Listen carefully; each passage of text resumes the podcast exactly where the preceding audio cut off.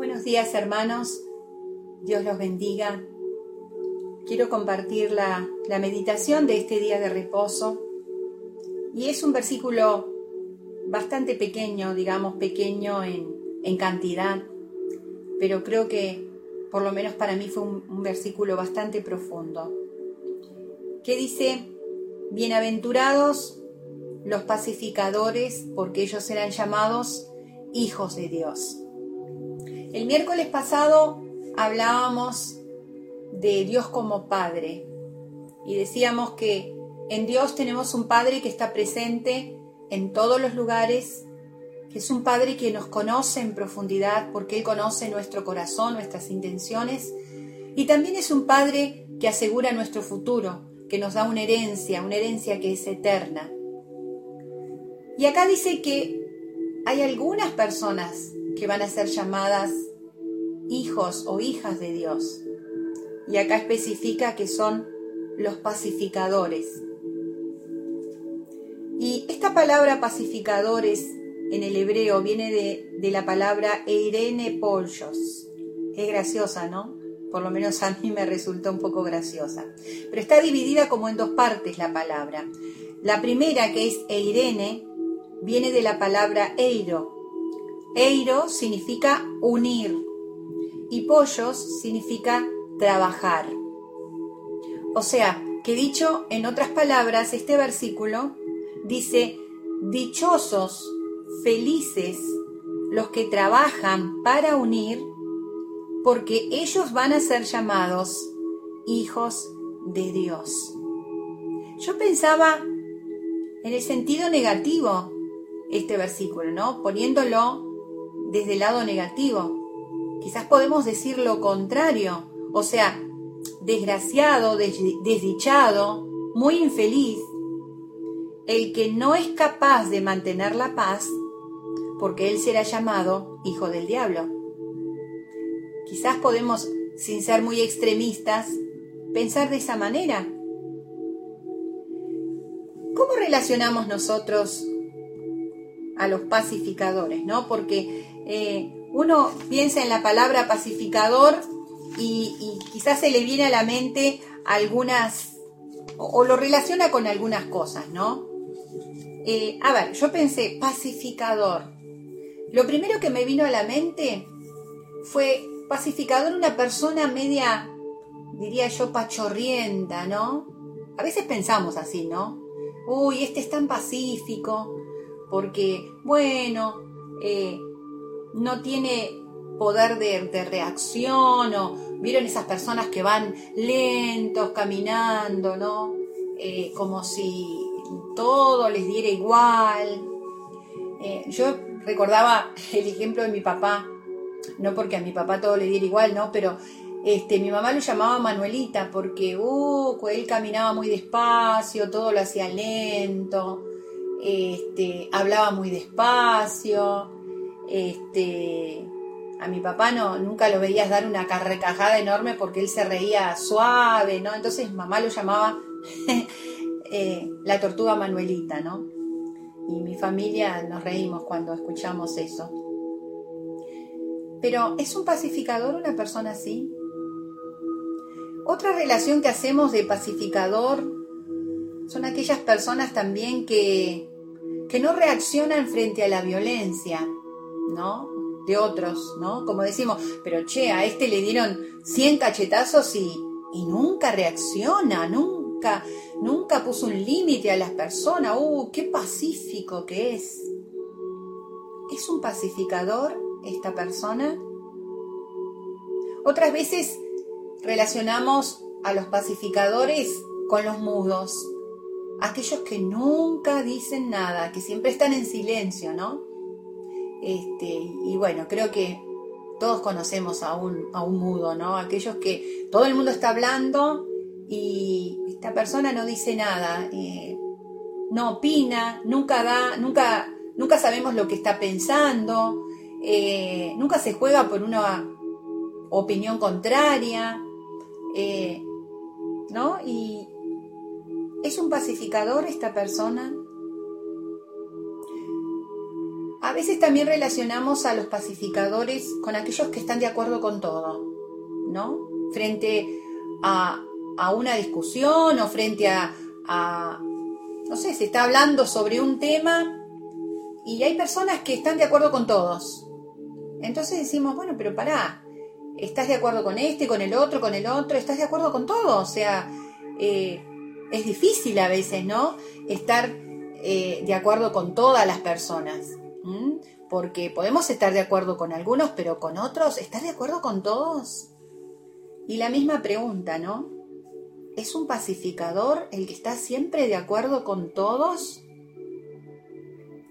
Y bueno, eh, esto de, estar de acuerdo me hacía acordar una cosa jocosa también de nuestra familia, ¿no? Que Enzo, eh, nuestro hijo menor, cuando eh, nosotros le preguntamos, a la, edad de dos, tres años tenía, porque era muy chiquito, le preguntamos, ¿y de qué cuadro sos, Enzi?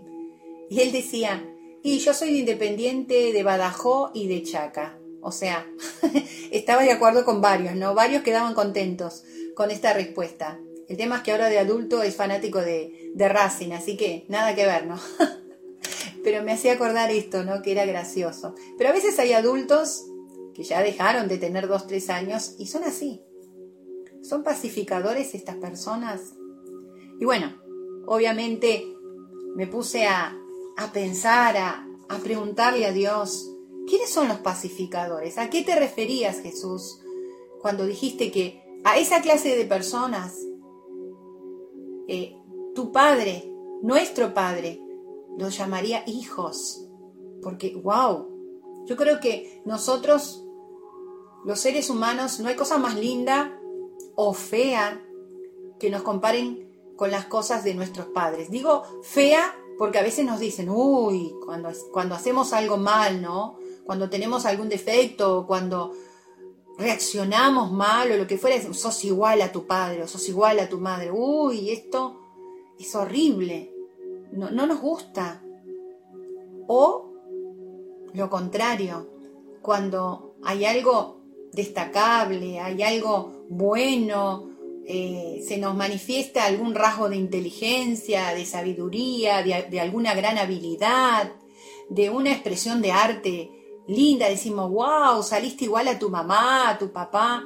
Eso es muy lindo. Nos gusta que nos comparen positivamente, nos gusta que nos identifiquen positivamente con nuestros padres, ¿no? Porque de alguna manera eh, esas cosas, esos rasgos lindos de nuestros padres, eh, eh, nosotros quizás desde chicos quisimos tenerlos y que de grande nos puedan identificar con ellos en esas cosas buenas es muy lindo. Yo creo que para, para los hijos de Dios, que nos puedan decir, wow, indudablemente vos sos un hijo de Dios, esto, eso tiene que ser fantástico. Eso tiene que darnos una alegría tan grande que puedan identificarnos, ¿no? O lo contrario debe ser, por lo menos para mí, terrible.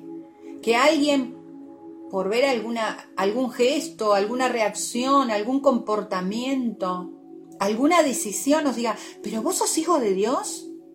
¿Cómo? ¿Vos sos un cristiano? Esto debe ser terrible también. Esto debe provocarnos la misma tristeza, la misma vergüenza que sentimos cuando nos identifican con algo negativo de nuestros padres. Entonces, los pacificadores los que tienen la capacidad de trabajar para la unión serán llamados hijos de Dios. ¿Quiénes son estas personas? ¿O cómo son? Lo primero que me vino a la mente es que un pacificador es una persona que ama a Dios, ama a su Padre. La Biblia dice, ustedes me aman porque yo los amé primero. ¿Cuál fue el amor de Dios o cómo se manifestó el amor de Dios en nuestra vida o en qué momento se manifestó ese amor? La Biblia dice que nosotros, aun cuando estábamos muertos en nuestros delitos, en nuestros pecados, en aquellas cosas que, que hacíamos que eran malas, que eran vergonzosas, que hacían sufrir a otros, que estaban equivocadas, En ese momento Dios nos amó, en ese momento Dios pagó un precio altísimo, Dios se despojó de todo lo más grande que Él tenía por ese amor. Entonces la, la Biblia dice, ustedes pueden, tienen la capacidad de amarme porque ustedes han recibido ese amor. Cuando nosotros amamos a Dios de verdad, con el amor que Dios nos tuvo a nosotros, es porque con la capacidad, con la grandeza de ese amor, es porque Dios está en nosotros. Entonces, el pacificador, la primera singularidad que tiene es que es un hombre, es una mujer que ama a Dios, ama a Dios por encima primeramente de sí mismo. Nosotros decimos, si amo a Dios por encima de todas las demás personas, bien, ¿y por encima de ti mismo?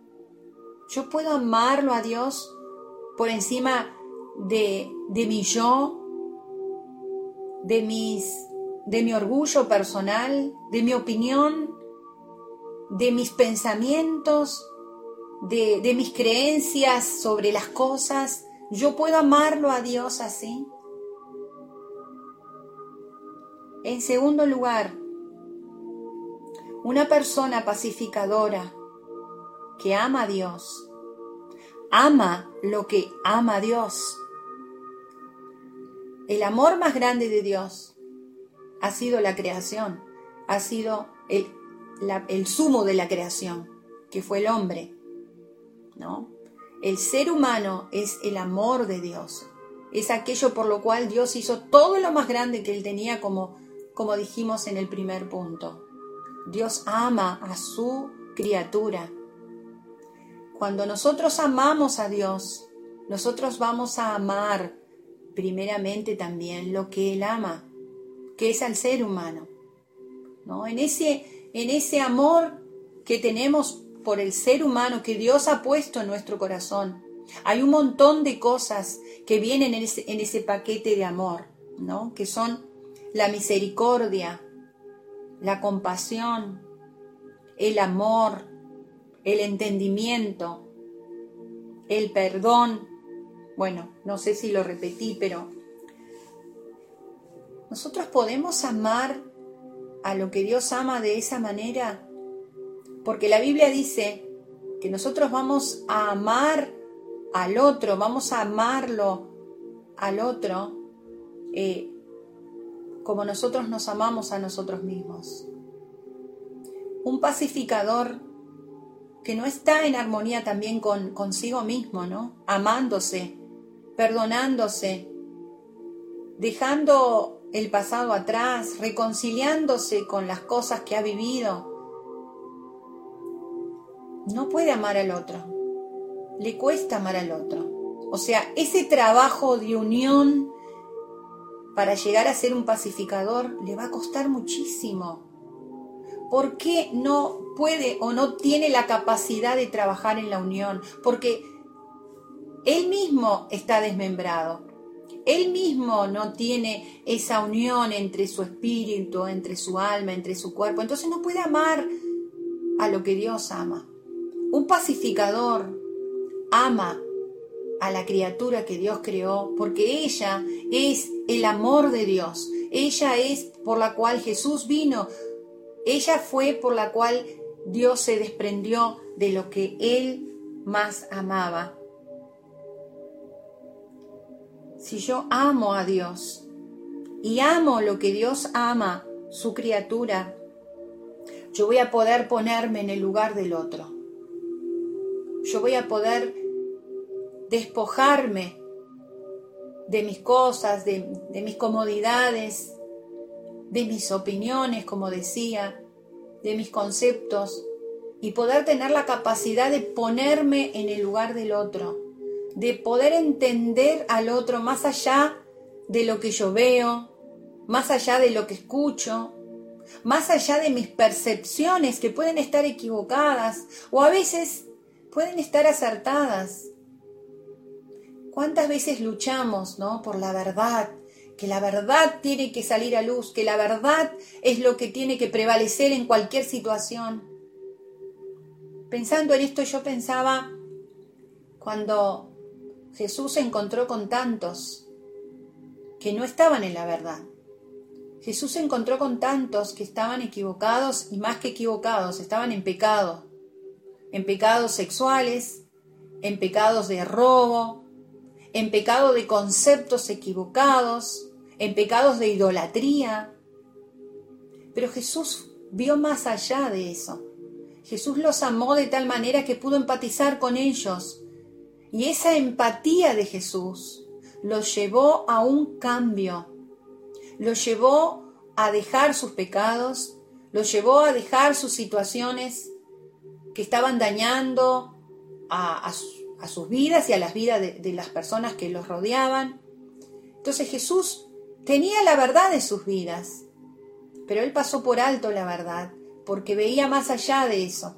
Veía que empatizando con ellos, entendiéndolos en ese momento, él podía lograr que esas personas cambiaran. ¿Cuántas veces, por tener la incapacidad de trabajar en la unión, nosotros, por una verdad, echamos abajo situaciones, echamos abajo la posibilidad de que las personas cambien? echamos por tierra quizás aún la autoridad de la verdad que teníamos. Porque a veces, hermanos, no es solamente tener la verdad, es saber cómo decirla, es saber cómo compartir esa verdad, es saber cómo hacer que el otro entienda que está equivocado. En, ese, en esa euforia por mantener la verdad, perdemos un objetivo que está quizás que tiene más trascendencia. Entonces, un pacificador tiene la capacidad de ponerse en el lugar y a veces saber cuándo tiene que pasar por alto la imposición de la verdad. También me acordaba de Jesús cuando estaba frente a Pilatos. Pilato le decía, bueno, eh, a ver, decime, Vos dicen que sos el Hijo de Dios. A ver, decime algo, habla, defendete. Porque él tenía la verdad. Él era la verdad. Pero ¿qué dice la Biblia? Que él se cayó. Él se cayó. Porque él entendía que había tiempo para hablar y había tiempo para callar. Sin embargo, en otras ocasiones, por supuesto, que teniendo la verdad, él tuvo la valentía de poder hablar. ¿Mm? Cuando venían los fariseos y los saduceos, que eran la ley en ese momento, porque estos maestros de la ley eran también los que tenían que ver mucho con el gobierno, eran la autoridad de ese momento. Y Jesús tenía la verdad y Jesús no se cayó, Jesús habló, Jesús les, les, les marcó lo que era la verdad, y, lo marcó con mucho énfasis, con mucha autoridad, y ellos se tenían que callar la boca y, y, se iban a buscar otros planes porque Jesús, con la forma de enfrentar la verdad en esas ocasiones, Él les callaba la boca y se quedaban sin argumentos. Y Él demostraba que ese era el mejor momento para manifestar la verdad. Empatizar con el otro me lleva a saber cuándo tengo que manifestar la verdad y cuándo callarla, porque apunto a objetivos de unión y a veces es unir a la gente con Dios, unir a la gente consigo misma, unir a la gente con su mente, unir de tantas maneras, ¿no? Una persona pacificadora es aquella persona que ha pagado el precio para tener un carácter tratado. Muchas veces las personas que, que no son pacificadores, ¿no? Algunos lo llaman los tirabombas, otros lo llaman los violentos, otros lo llaman los desubicados, no sé. Hay muchas maneras para llamar a la gente que no es pacificadora. Pero todas esas personas o todas esas características tienen que ver con algo y es un carácter no tratado. El pacificador ha pagado el precio de tratar con su carácter. ¿Cómo hacemos para tratar nuestro carácter? Primeramente, encontrándonos con nuestra verdad. La verdad, dice la Biblia, te hace libre. Pero te hace libre primero de quién? De ti mismo. Porque el carácter no tratado nos, nos mete en la cárcel de muchas veces de la soledad, muchas veces del distanciamiento, de los juicios de otros, de, bueno, no sé, de tantas cosas que, que justamente en vez de unir, separan. La persona que no ha logrado tratar con su carácter, en vez de unir, ha separado a tantos, su familia, gente del trabajo, eh, no sé, vecinos, a tantos, ¿no? Es más, las personas que no han dejado que su carácter sea tratado han sido tildados de personas ateas, han sido tildados de, es más, han sido criticados porque quizás alguien se entera, pero como este va a una iglesia, ¿cómo puede ser que reaccione así? ¿Cómo puede ser que ande por la calle de esa manera? ¿Mm? Entonces, un pacificador es aquel que ha logrado autodominarse.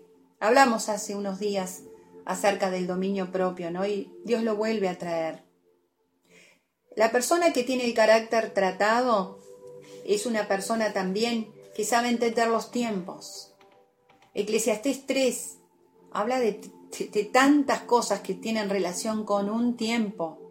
Tiempo de abrazar, de abstenerse de, de abrazar, tiempo de hablar, tiempo de callarse. Bueno, tantos, tantas cosas que uno tiene que entender que tienen un tiempo. Pero la persona que, que no puede controlarse a sí misma es una persona atemporal. Es como vive fuera del tiempo, ¿no? Entonces, qué importante es tener un carácter tratado para llegar a ser un una persona que sea relacionada con la paz. Me, acordaba de una persona que quizás algunos de ustedes haya escuchado hablar o haya visto algún documental. Ahora me enteré que salió una película sobre él. Eh, es Sergio Di Melo. Él es, era, mejor dicho, un brasilero. Y he visto documentales de él, búsquenlos. Él fue el, representante de la ONU por muchos años, ¿no? Y este hombre hizo un trabajo maravilloso. Eh, la organización de la ONU, la defensa de los derechos humanos, ¿no? Eh, aún le ponía pautas de que él no tenía que, involucrarse tanto con, con el trabajo, porque en muchas ocasiones él arriesgó su vida y bueno, en los documentales y ahora en, la película o la serie, no sé, que, están dando, mostraban algunos avances de, de cuántas cosas este hombre logró.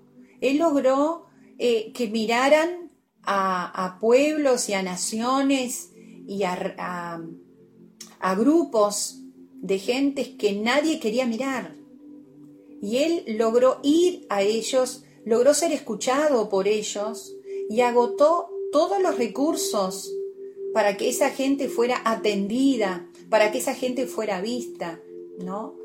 Eh, en una de sus conferencias, eh, él hablaba de, bueno, de Uganda y de otros lugares que, donde habían muerto tanta cantidad de gente, ¿no? Y él decía, llegaron tantos y tantos reclamos de personas por los, los chimpancés que mueren Dice, y han muerto tanta y tanta cantidad de gente y nadie hace ningún reclamo, ¿no? Y, bueno, los, presidentes y bueno, las principales eh, figuras del gobierno muchas veces lo mandaban callar, pero él se enfrentaba, ¿no? Y él, y él hablaba y bueno, vean, porque vale la pena ver los documentales y, la historia de este hombre maravilloso. Y a mí me hacía pensar en, el rey de Tiro, ¿no? Que Dios le dijo, eh, sí, perdón, el rey de Ciro, no de Tiro, de Ciro. El rey Ciro, que dijo, este es mi siervo. Y yo pensaba, este hombre, Sergio Dimelo, fue, fue las manos de Dios en esta tierra, porque él logró cosas para la humanidad, para los más débiles, los que no podían retribuirle de ninguna manera. Él logró grandes cosas, ¿no? Invirtió muchísimo. Y él muere justamente cuando estaba haciendo este, un trabajo de paz, porque así lo dicen, para lograr algo que no se había podido lograr y no recuerdo bien en qué, en qué parte del mundo era, creo que era una parte del mundo árabe, y él está en la sede de la ONU, de ese lugar, y, y tiran una bomba y él muere en ese lugar, ¿no? Y yo pensaba, esta persona, no sé, no hablan, yo creo que fue usado por Dios. Él fue, es más, él es nombrado como uno de los principales pacificadores de la ONU, porque logró estas grandes cosas que les digo. Y yo pensaba, ¿qué, ¿qué podemos hacer nosotros, los hijos de Dios, en las manos de Dios? ¿Qué podemos hacer nosotros si amamos a Dios como Él quiere ser amado? Si estamos comprometidos con Dios y con lo que Dios ama. Si tenemos un carácter tratado, primeramente tendremos la gran, la gran o el gran beneficio de ser llamados hijos de Dios. Hay otra versión que dice, y Dios los llamará a sus hijos, ¿no? A mí me gustan las dos versiones. Me gusta la que dice, y serán llamados hijos de Dios, porque eso me dice que el mundo, la humanidad va a ver en nosotros a Dios. La humanidad va a ver la identificación, la, la semejanza de nosotros con Dios y va a ver a Dios a través de nosotros. Porque un pacificador lo que más muestra es a Dios. Y también lo otro, ¿no? Que será llamado, que Dios lo llamará, perdón, que Dios lo llamará su hijo. ¡Wow! Que Dios nos tilde y nos llame hijos. Mm, es tremendo, ¿no? Es como nosotros cuando decimos a nuestros hijos, amados, este es mi hijo. ¿No? Con, con ese orgullo, con ese amor, con esa complacencia. Qué hermoso es poder escuchar de Dios y qué hermoso es poder ver y, y, experimentar que Dios nos respalde como a sus hijos. Yo creo que en este tiempo necesitamos tanto de pacificadores. Estamos en medio de un mundo tan, tan violento. La violencia antes se veían en las guerras, se veían en algunos sectores, pero ahora la violencia se ve en todo. La violencia se ve cuando vamos a comprar, la violencia se ve en nuestras casas, la violencia se ve en, en las calles, la violencia se ve por todos lados. Cuánta necesidad de pacificadores. ¿En qué? Bueno, los pacificadores, los que trabajamos en unir, se tienen que se tienen que ver en muchas cosas, en nuestras acciones, en nuestras palabras, en cómo manifestamos nuestro amor, en cómo manifestamos la verdad. A veces no es, recuerden esto, a veces no es tener la verdad, sino es cómo la manifestamos. No es solamente tener la verdad, perdón, sino en cómo la manifestamos. Bienaventurados, o sea, van a ser muy felices y de verdad que debe ser así. Aquellos que trabajan por la paz, trabajan por la unión, por la conciliación, por la, no sé, por su sanar diferencias, van vamos a ser felices. Yo creo que no hay cosa más linda, ¿no? Por lo menos desde mi lado pastoral es una cosa que me da tanta gratificación. Cuando uno trabaja por la unión y ve que eso se logra, ¿no? Con entre dos personas que quizás estaban enojadas o que no se hablaban o que había una gran discusión o que y uno trabaja por la paz y logra la unión y logra el entendimiento entre las personas y logra este que vuelva la serenidad. ¡Uh, qué lindo! Qué gratificante que es esto. Ahora, vuelvo a decir una, una palabrita que, con la cual quiero cerrar y que sea, que guardemos mucho en esto. Y es, trabajan por la unión, trabajan. no es fácil, en un mundo como el que estamos diciendo, no es fácil mantener la paz en nosotros y mantener la paz, la unión entre todos. Hemos hablado de la paz hace unos días atrás, pero yo creo que Dios la vuelve a traer porque cada día, cada día tenemos que trabajar en esto. Cada día tenemos que considerar estos puntitos que, que son pocos, porque creo que hay más, que analizar estos puntos, no decir, yo los tengo, y si no los tengo, ¿los quiero? Y si los quiero, ¿estoy dispuesta a invertir tiempo para conseguirlo? Mi deseo y mi oración es que pueda llegar a ser un pacificador en este mundo tan necesitado de paz. Nosotros somos hijos de Dios que tenemos que trabajar para que esto se logre. Dios te bendiga, que sea un tiempo de consideración en esto que Dios nos ha hablado.